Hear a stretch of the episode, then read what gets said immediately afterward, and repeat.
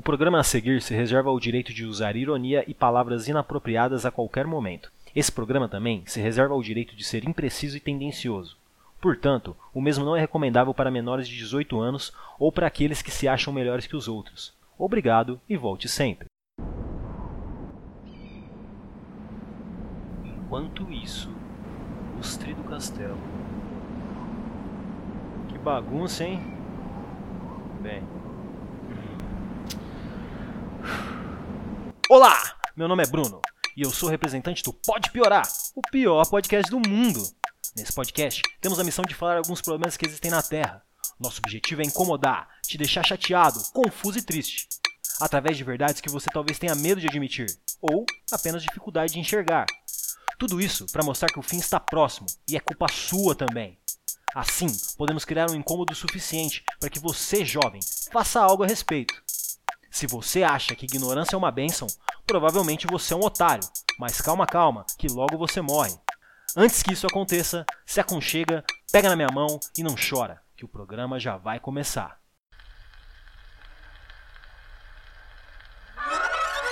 Salve para quem é de salve, aqui quem fala sou eu, aquele que com toda certeza é você, mas só por interesse. E está começando agora, ao vivo para quem acabou de dar o play, o pior podcast do mundo. Se você acha que tá ruim, acredite em mim. Pode piorar.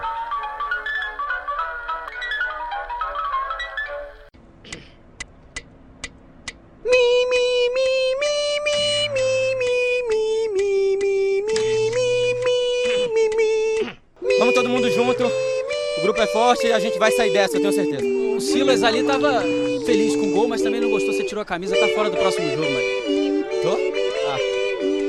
Merda. Sabia não?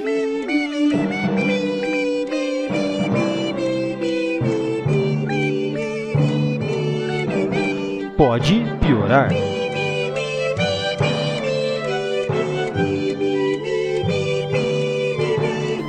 Episódio de hoje: Padrão de beleza.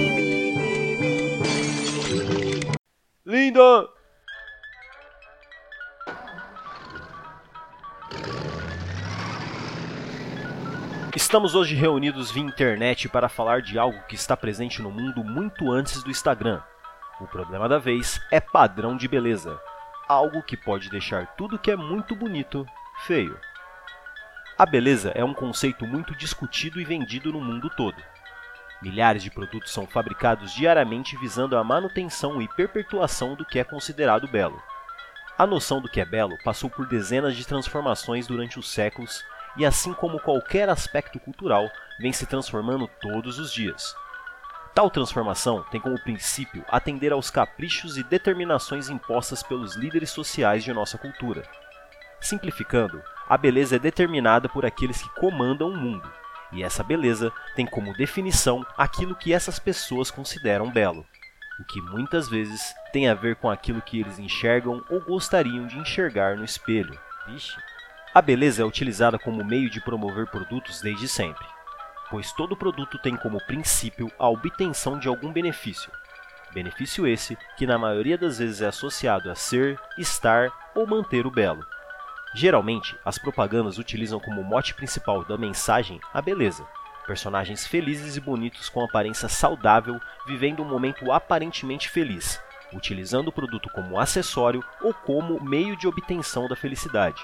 Assim, temos gravado em nossa mente a associação de que a felicidade está diretamente conectado com aquilo que é vendido como belo, como a variabilidade genética demonstra, e você pode observar ao dar uma volta pela sua redondeza, as pessoas existem independente de padrões. É, a multiplicidade de corpos, etnias e características é gigante em nosso pequeno planeta. Uhul. Isso, no entanto, não impede que o padrão comum e homogêneo que nos é vendido seja almejado e até mesmo disputado por nós, seres terrestres. Pior que é. Todo mundo quer ser bonito como as pessoas na TV e se desassociar de tudo aquilo que não seja considerado padrão. Vixe.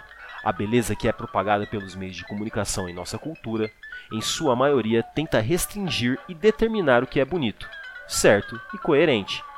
Isso torna o produto beleza mais fácil de ser empacotado e vendido em pequenas cápsulas de pura magia, algo que é receita de sucesso para uma indústria que só cresce diariamente no mundo a indústria da beleza. Outra característica da comercialização da beleza reside no distanciamento e abafamento da velhice. Envelhecer, apesar de ser algo natural, é tratado como um problema pela sociedade, pois a lógica parece ser simples. O belo geralmente é novo ou parece ser. A indústria da cirurgia plástica e dos cosméticos investe pesado em campanhas e produtos que têm como mote principal o rejuvenescimento dos clientes mesmo à custa de procedimentos e hábitos que não são considerados saudáveis. Como não é de se espantar, as pessoas que mais sofrem pelas pressões estéticas, tanto interna como externamente, são as mulheres.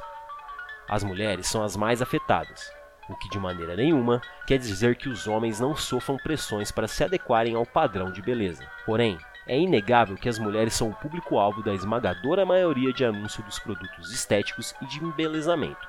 Isso também, em grande medida, tem a ver com o machismo que guia a sociedade. Não é de hoje que a indústria investe na ideia de transformar as pessoas em objetos de desejo, pois aquilo que é desejado é mais facilmente vendido, e ser desejado ou bem visto é um atributo que muitos desejam. Como já é tendência, é bem provável que nesse momento você esteja com aquela pequena e incômoda pergunta na cabeça: Mas e eu com isso? Você, meu querido jovem, como qualquer habitante desse nosso minúsculo e às vezes não muito aconchegante planeta, carrega traços e características únicas. Características essas que muitas vezes não correspondem com o que a indústria ou a mídia pregam serem o mais agradável ou bonito. O problema de tal abordagem reside no fato de que a busca por um padrão estético é muitas vezes inalcançável para muitas pessoas, o que torna a vida de quem não se encaixa muito frustrante e triste. Olhar para o espelho e não ver o reflexo como algo que é considerado bonito tem um peso muito grande na psique de quem vivencia essa experiência. Que coisa feia, não é mesmo? Como você sabe, o intuito desse minúsculo programinha é apenas te deixar sem vontade de cantar uma bela canção. Aqui não damos solução não, camarada. Mas se considerarmos a beleza como algo que é construído e disseminado com o intuito de criar uma demanda, podemos tentar subverter essa lógica. Podemos fazer isso exigindo mais espaço para que outros tipos de corpos e características sejam incluídos no espectro do que é considerado bonito pela mídia, além de ternarmos nossos olhos e ouvidos para perceber que não precisamos buscar uma aprovação externa para a beleza que carregamos em nós, deixando assim o nosso mundo tão diverso e belo como ele realmente é. Então é isso. Espero que esse programa tenha te deixado um pouco mais atento ao que você considera bonito. Como é costume, existem uma infinidade de links preciosos na descrição. Antes de partir, um último recado. Quanto maior a representatividade e pluralidade, mais parecido com a realidade a ficção se torna. Valeu! Falou!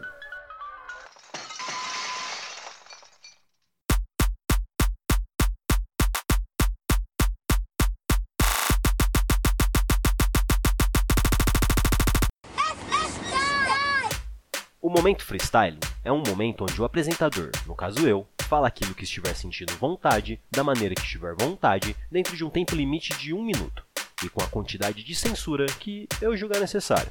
Então vamos lá. Hoje eu quero falar sobre relativizar a dor alheia. O que é isso? Isso acontece quando alguém te conta alguma coisa que causa sofrimento para ela, né? Alguém fala, ah, eu tô triste porque eu perdi minha namorada. E você vira e fala assim, ah, mas você já pensou quantas pessoas que não têm uma namorada? Ou você já pensou na dor da África? Ou você já pensou o quanto eu sofro por isso, por isso ou por aquilo? Então, é o seguinte, a dor que a pessoa está sentindo, ela não diz respeito a você, não diz respeito ao que você vive, diz respeito ao que a pessoa vive. Então não é porque aquilo não dói em você que você tem que dizer que aquilo não deveria doer na pessoa. Você entendeu? É isso. É, você tem que pensar que não é sobre você sempre a conversa, certo? Então é isso. Valeu. Falou. Ah lá. O cara vê um vídeo acha que sabe alguma coisa. Que cara chato. Meu Deus do céu. Chato pra caralho. Acorda! Hora do abacate!